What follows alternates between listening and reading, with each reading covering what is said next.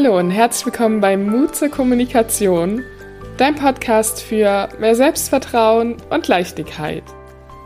Ich bin Mona und ich freue mich, dass du heute wieder reinhörst. In dieser Folge wirst du meine allererste Interviewpartnerin kennenlernen. Das ist Wipke Anton. Wipke ist Stimm- und Präsentationstrainerin und unterstützt Menschen dabei, wie sie selbstbewusst, authentisch und souverän präsentieren können Dabei ist ihre Vorgeschichte ziemlich spannend, weil sie ursprünglich Opernsängerin war. Wir haben uns in diesem Interview so verquatscht und es hat so viel Freude gemacht, in dieses Thema so tief einzutauchen, dass ich beschlossen habe, dieses Interview zwei zu teilen, um euch nicht anderthalb Stunden Input zu geben. Deswegen erfahrt ihr in diesem allerersten Teil, wie du durch Singen deinen Gefühlen wieder mehr Raum geben kannst und was du beim Musizieren über deine Kommunikation lernst. Im zweiten Teil wird es dann noch mehr auf das Stimmtraining eingehen. Ich freue mich jetzt auf jeden Fall, all das mit dir teilen zu können. Ich wünsche dir jetzt viel Spaß beim Reinhören.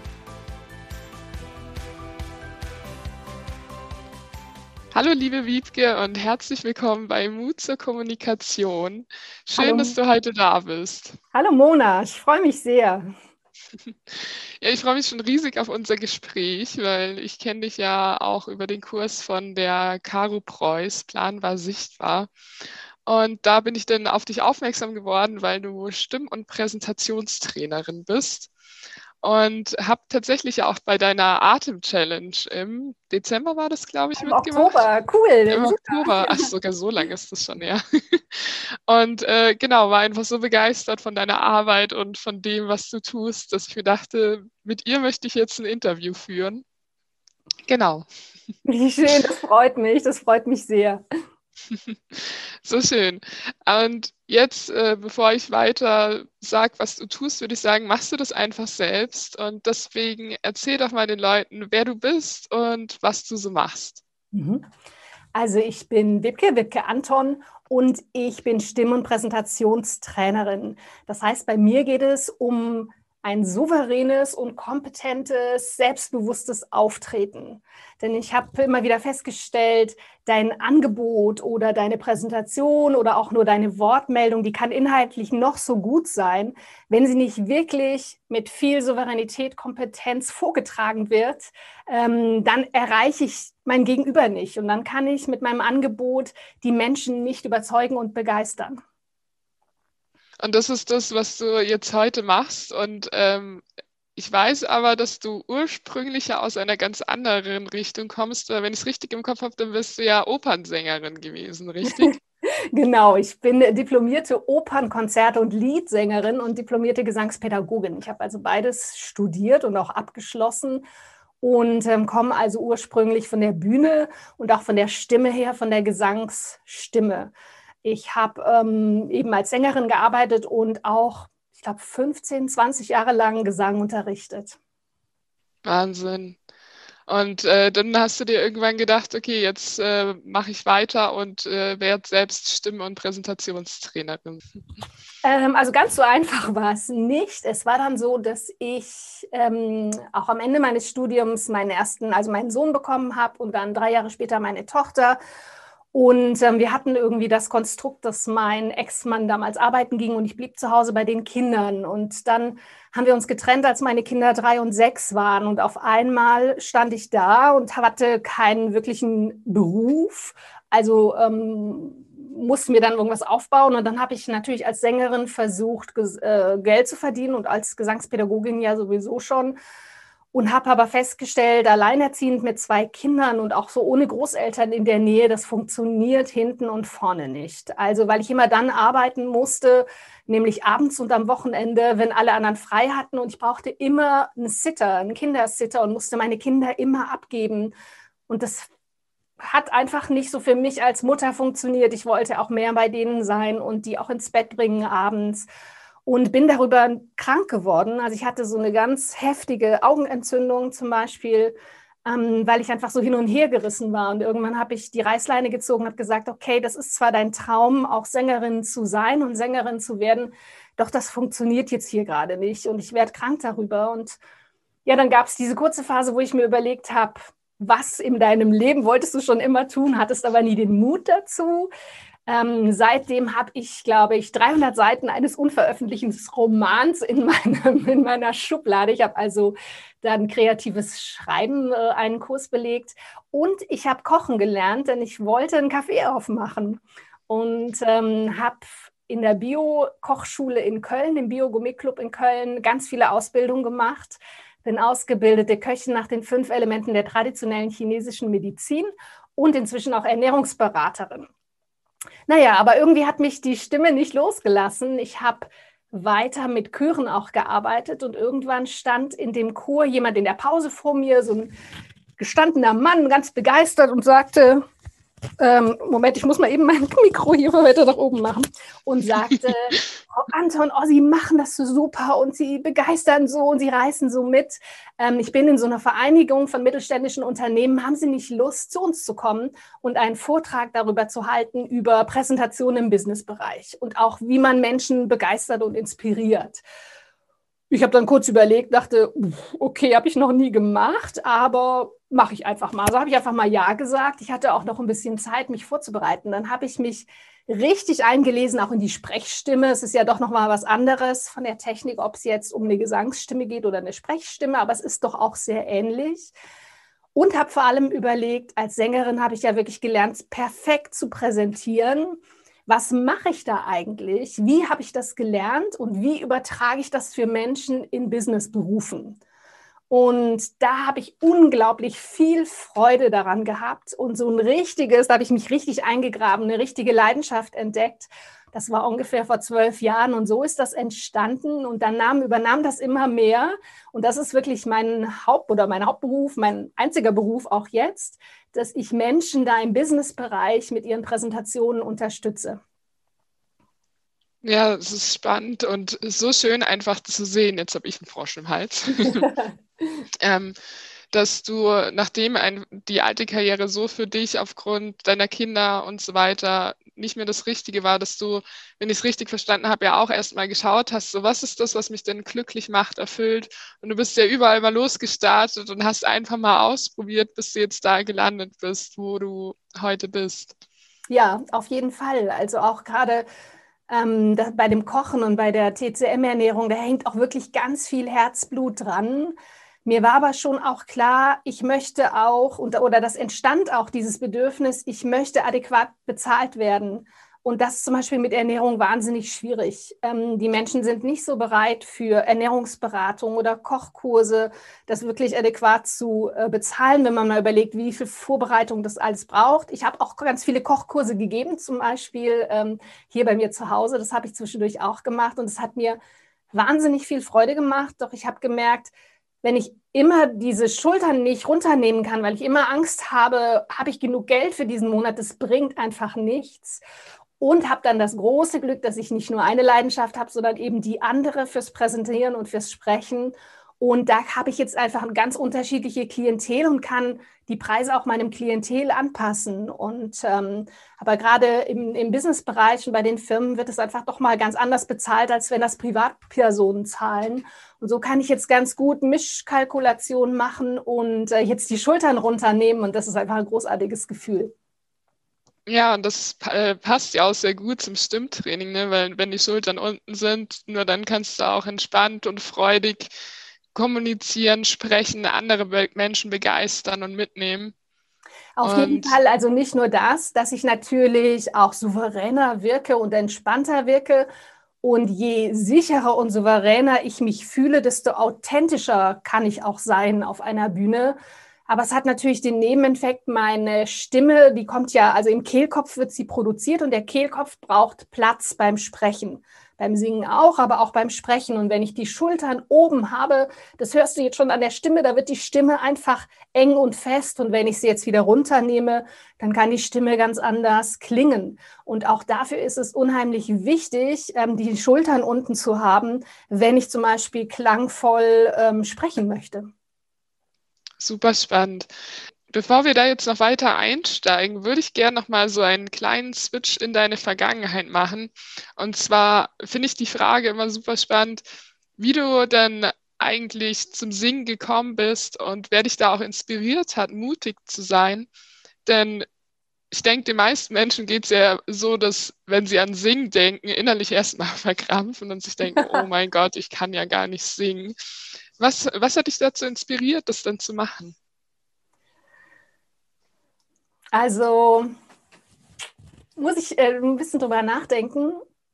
Es ich glaube, dass es bei den Sängern, also auch bei den Opernsängern, die kenne ich jetzt am besten, gibt es auch so ein bisschen zwei Lager. Es gibt Menschen, die singen aus so einem Überfluss heraus. Ja, das sprudelt über und die brauchen die und dann singen die. Ja, also aus so einer Freude auch heraus.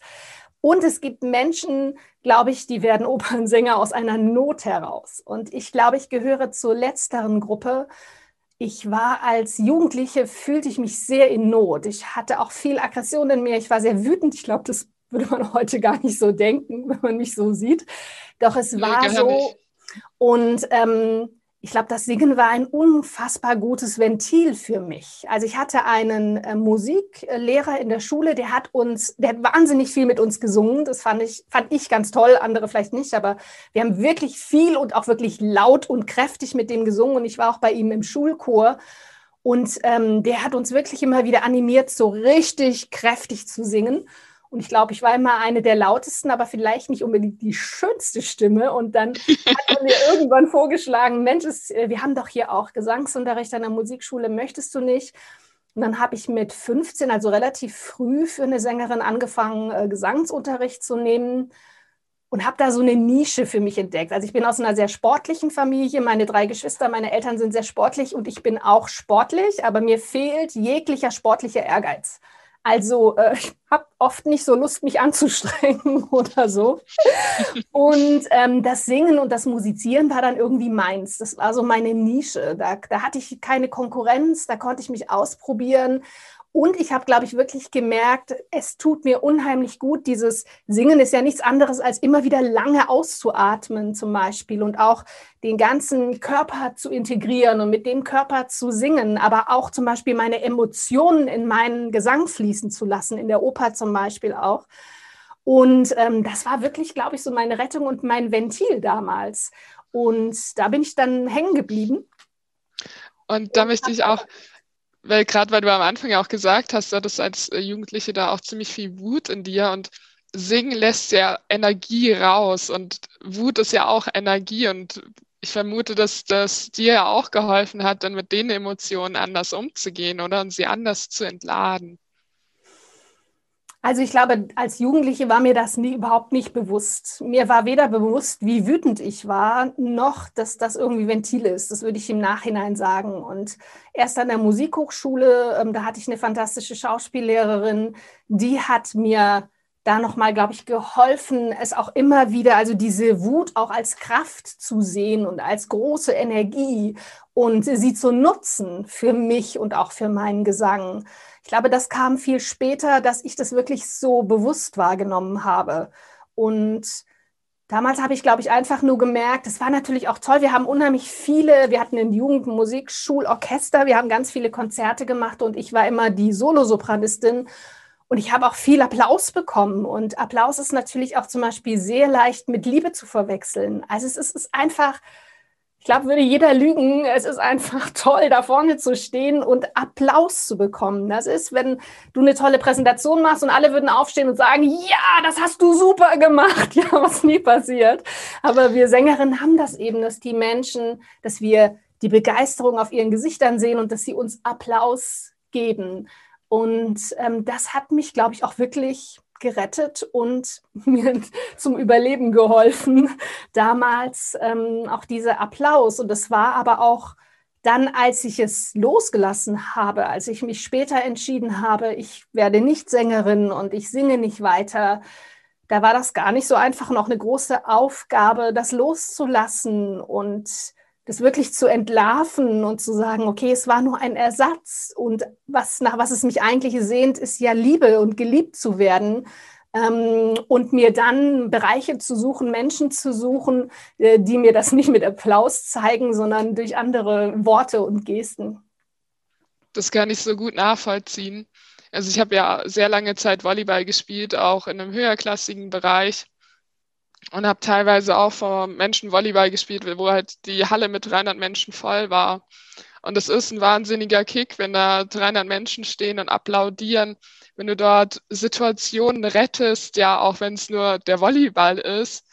Aber du kommst sicher, also ich hatte auch mal das Gefühl, das ist richtig heldenhaft. Und mit 17 ist mir das dann ja auch weggebrochen, weil ich einen Bandscheibenvorfall hatte. Mir ging es wie dir damals. Also das war auch, dass ich gemerkt habe, du hast es schön auf den Punkt gebracht. Ja, es war so ein Liebesersatz und was, was hat es mir eigentlich gegeben? Das war mir in dem Moment auch nicht bewusst, aber als du es gerade gesagt hast, kam für mich auch, ja, es hat mir vor allem auch das Gefühl gegeben, mit den Menschen verbunden zu sein, ihnen Freude zu bereiten, ja, zu sehen, hey, da haben gerade Leute richtig Spaß dran, dass du für ihre Heimmannschaft ein gutes Spiel machst und dafür dann auch eine Anerkennung zu bekommen, natürlich, das ist macht einen auch wahnsinnig, ähm, was heißt wahnsinnig? Es gibt, wenn es wegfällt, dann fehlt es auf jeden Fall. Mhm. Und das auszugleichen, auszugleichen, verstehe ich sehr gut, dass du damit auch am Anfang deine Herausforderung hattest. Ja, auf jeden Fall. Und was mir jetzt auch noch bewusst wird, wenn ich dir ähm, auch zuhöre, ist auch, ähm, das Musizieren war für mich, glaube ich, sehr wichtig. Denn ich bin aus einem Elternhaus, da wurde nicht viel kommuniziert. Ähm, da, da war die Kommunikation wirklich ähm, ganz oft sehr gestört. Und ich liebe nach wie vor das nonverbale Kommunizieren in der Musik, dass wir miteinander, ohne miteinander zu sprechen, sondern wir atmen miteinander, wir, wir achten aufeinander, wir, ich weiß immer, wo der andere gerade ist und wir geben zusammen das Beste, aber das geschieht alles nonverbal. Das bis heute liebe ich das am gemeinsamen Musizieren. Ähm, da habe ich auch unheimlich viel über Kommunikation gelernt beim Musizieren. Es ist ja so was ganz Feinstoffliches beim beim Musizieren und ähm, auch dieses ganz Feine, weil ich war dieses feine, ich hatte wenig Möglichkeiten, dieses, diesen, diese feine Seite bei mir zu leben, sondern ich war ja so aggressiv und wütend. Also mir kam gar nicht jemand nah genug, dass ich meine feine Seite zeigen konnte. und ähm, ich glaube, da konnte ich das. Ja, wenn, wenn, wenn, weiß nicht, 80 Leute pianissimo miteinander singen und musizieren, dann noch ein ganzes Orchester dazu, das ist einfach grandios. Das ist, äh, bis heute habe ich immer wieder Gänsehaut, wenn ich das entweder selber mache in einem Ensemble oder wenn ich äh, das höre in einem Konzert. Ich habe auch selbst Gänsehaut, wenn du es gerade schon erzählst. Aber es stimmt schon. Ich finde, also ich liebe es zum Beispiel, Mantren zu singen. Und in einigen Coachings, wo ich war, habe ich das auch gemacht. Und äh, auch in meiner Ausbildung morgens, ja, haben wir uns zusammengesetzt und Mantren gesungen. Und diese Energie, die auch, wenn du noch verschlafen und müde bist, die durch deinen Körper strömt, wenn so viele Menschen auf einmal die Frequenz gemeinsam anheben und singen, ich meine, ich weiß nicht genau, was da alles passiert, aber es bringt ja auch in deinem Körper die Frequenz auf eine, also deinen Körper auf eine andere Frequenz und Freude hat ja auch eine höhere Frequenz als jetzt Trauer und so weiter. Und das, ja, ist so wunderschön beim Singen, vor allem beim gemeinsamen Singen. Ja, das finde ich auch. Ich glaube, da geht es wirklich viel ähm, um miteinander zu schwingen. Also das ist ja, wir wollen ja auch alle die gleiche Tonhöhe haben im besten Falle, sonst klingt es ja ganz schief. Und ohne dass wir das auch vorher absprechen, versuchen wir wirklich die gleiche Tonhöhe zu haben. Ähm, es sei denn, wir tönen jetzt um, da sind es ja verschiedene, aber beim Mantren-Singen gibt es ja meistens einer vor und wir ähm, gleichen uns da an. Das heißt, wir versuchen miteinander zu schwingen. Und ich glaube, dass es viel mit Resonanz zu tun hat, dass wir die meisten von uns ein großes Bedürfnis nach Resonanz haben und dass Resonanz äh, sehr glücksbringend ist. Also wenn ich was von mir herausgebe und da kommt was wieder und ich kann dieses Spiel und mich da miteinander schwingen, ich glaube, dass das sehr äh, glücksbringend ist. Das ist wunderschön. Und das Singen, das bringt genau die Resonanz, ja, das ist Wahnsinn. Also ich würde sagen, nicht nur das Singen, sondern zum Beispiel, glaube ich, kennen wir das alle bei einer gelungenen Kommunikation. Also wenn wir zum Beispiel mit einer Freundin so ein ganz tiefes, ehrliches Gespräch hatten. Oder zum Beispiel, ähm, Mona, wir haben uns kurz unterhalten, wir haben uns vorher noch nie gesehen, wir kennen uns nur über Instagram vorher und wir hatten ganz schnell ein ganz tiefes Gespräch. Und das ist doch auch glücksbringend. Also das geht auch in der Kommunikation, wenn ich sehe, da ist jemand bereit, sich für mich zu öffnen und ähm, also mich wahrzunehmen, aber sich auch einzubringen und dann suchen wir einen gemeinsamen Nenner ähm, oder hören zu und sprechen und das, das, das, auch das ist ja wirklich, finde ich zumindest immer wieder sehr glücksbringend. Absolut. Und ich meine, die Musik ist halt, ich sag mal, ein, ein leichterer Türöffner vielleicht, weil Singen, das, das kannst du gleich nebenbei machen. Sich da in der Kommunikation auch nochmal zu öffnen, bedarf natürlich auch Mut und so wie du vorhin gesagt hast, ja, sich allein mal die ernste Frage zu stellen, wie geht's dir denn gerade eigentlich? Interesse an einer anderen Person zu haben, sich wirklich mitzuteilen und zu sagen, was, was beschäftigt dich denn gerade eigentlich? Und das ist ja das, was auch wieder diese Resonanz schafft und diese Verbundenheit miteinander, wo ich jetzt schon allein, weil wir das kurze Gespräch vorhin hatten, hier in diesem Interview sitzen, so happy und glücklich bin. Ähm, und dass wir da mit dieser Energie ja hier auch reingehen konnten, mhm. das ist einfach wunderschön. Ja, das finde ich auch. Und dazu kommt, dass ähm, ich nicht, äh, es gibt Studien darüber, ich kann nicht gleichzeitig singen und Angst haben. Das funktioniert ah. nicht. Und ähm, deswegen würde ich auch jedem raten, der vielleicht mit Depressionen zu tun hat oder jetzt ist natürlich jetzt schwierig, ähm, weil ich sage immer, geht, sucht euch einen Chor, ja, sucht euch einen Chor, der eine Musik singt, die euch gefällt, also ein Gospelchor oder klassisch oder was auch immer und singt miteinander, weil das unheimlich, ähm, also es schüttet auch Endorphine aus, da gibt es wirklich tolle Studien darüber, dass sie auch die Hormone vorher und nachher untersucht haben von Chorsängern. Oder zum Beispiel kennst du bestimmt, wenn Menschen in den dunklen Keller gehen, dass die anfangen zu pfeifen oder vor sich hin zu singen. Und intuitiv machen die das, weil sie wissen, sie können nicht gleichzeitig pfeifen, singen und Angst haben. Und ähm, um sich da Mut zu machen. Und das funktioniert wirklich sehr gut. Deswegen rate ich das immer, das ist natürlich jetzt zu Corona-Zeiten äh, schwierig. Aber da würde ich einfach sagen, mach dir laut Musik an, mach dir deinen Lieblingssong an und singe. Und auch das funktioniert. Also sing einfach mit, äh, völlig egal, wie schief oder wie irgendwas, sondern einmal am Tag zu diesen Corona-Zeiten, mach dir eine Musik an, treller mit, sing mit und äh, geh ins Singen, weil, wie gesagt, das ist äh, nicht möglich, gleichzeitig Angst zu haben. Das finde ich sehr gut zu wissen. Definitiv und schön, dass du es selbst angesprochen hast, weil das wäre jetzt genau meine Frage gewesen. Entsteht es denn auch, wenn wir eben mitsingen, sobald wir Musik hören? Also da gibt es ja auch wunderschöne Mantren zum Beispiel oder dein Lieblingslied oder sonst irgendwas. Für mich persönlich finde ich Mantren immer unglaublich beruhigend, weil das so eine Tonlage hat, die ähm, bei mir so, so sehr am Hals ankommt und in der Brust. Und das ist da, wo ich oft einen Knoten habe. Mhm. Deswegen ist das für mich so die, Lieblingsvariante und das werde ich auf jeden Fall machen, wenn ich äh, jedes Mal, wenn ich Podcast aufnehme, werde ich vorher einfach eine Runde singen. und ähm, ja, dann ist die Angst danach auch völlig weg.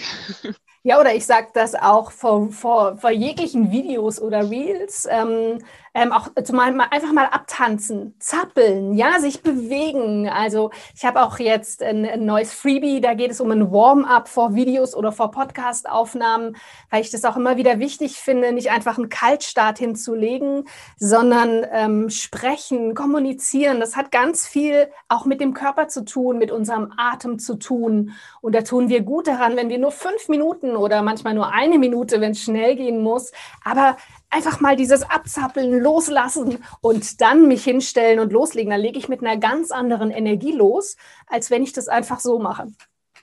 Definitiv, genauso wie die Hände über den Kopf zu nehmen. Ja, also sobald du deine Hände hochnimmst, ist es ja auch, gibt es auch Studien dazu, dass deine Energie steigt, dass du automatisch glücklicher bist. Und Laura Seiler hat ja diese tolle Übung, ich weiß nicht, kennst du die, die Yes, Yes, Yes Übung?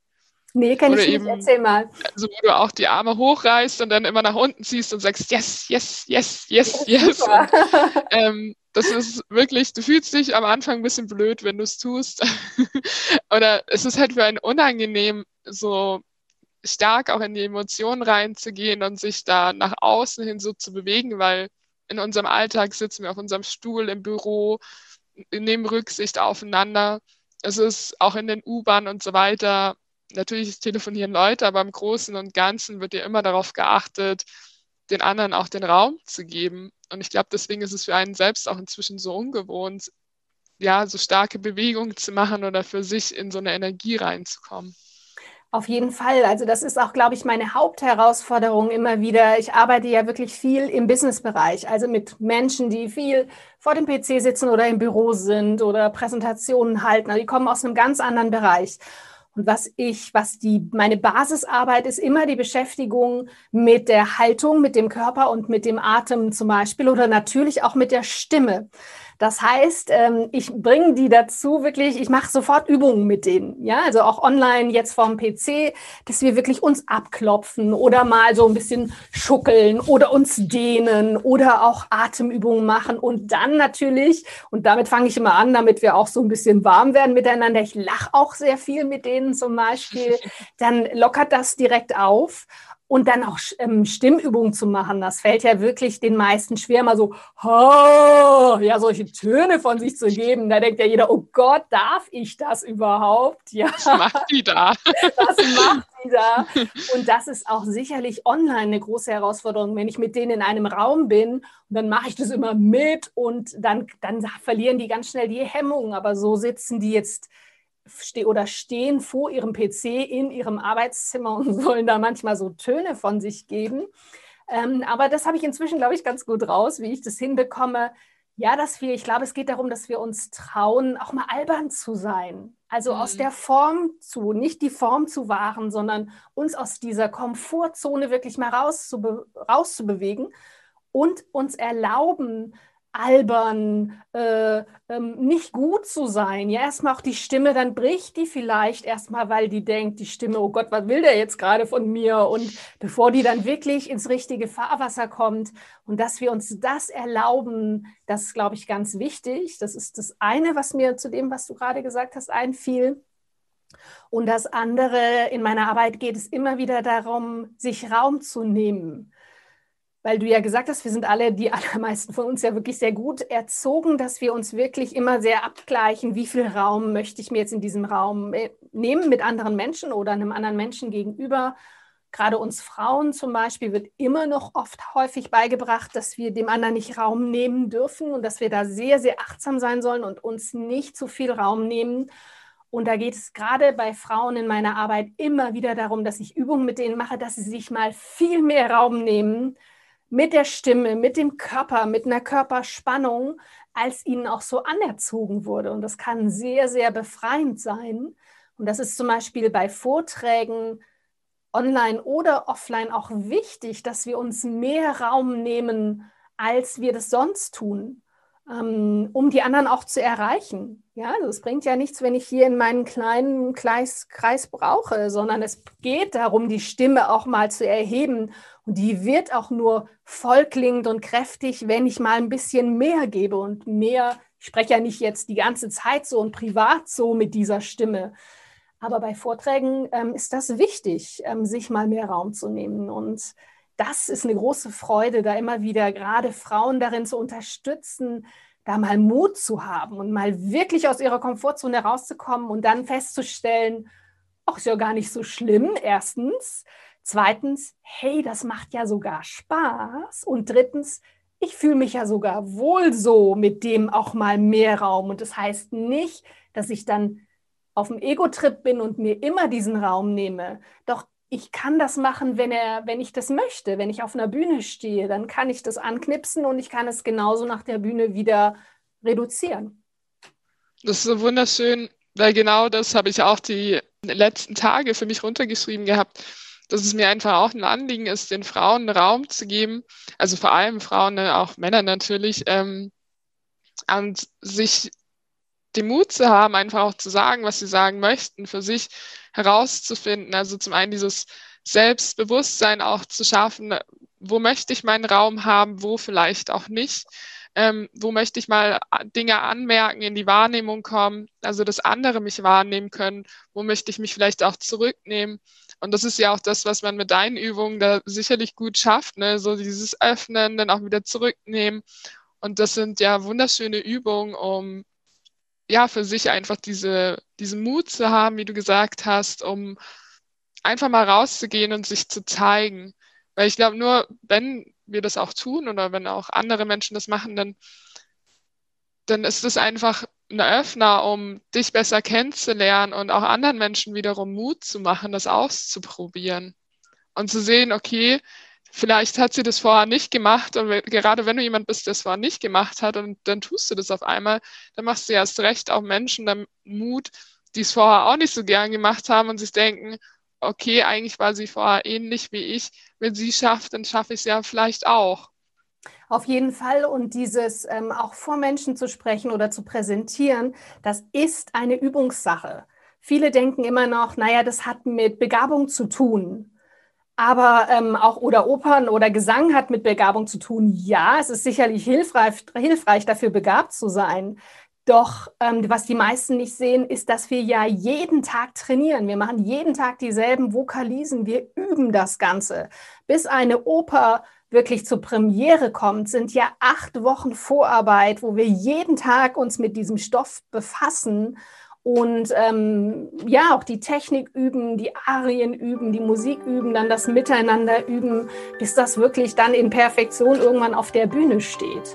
Und ähm, das ist wirklich weniger Begabung als einfach wirklich Training und Übung. So, das war jetzt der erste Teil aus dem Interview mit der lieben Wipke. Ich hoffe, du hattest beim Zuhören genauso viel Freude wie ich beim Führen dieses Interviews und konntest für dich viele Inspirationen mitnehmen. Ich würde mich auf jeden Fall freuen, wenn du mir auf Instagram Feedback gibst, wie dir diese Folge gefallen hat und vor allem, was du daraus für dich mitnehmen konntest. Nächste Woche geht's dann weiter mit dem zweiten Teil. Bis dann sage ich dir alles Gute, mach's gut, deine Mona.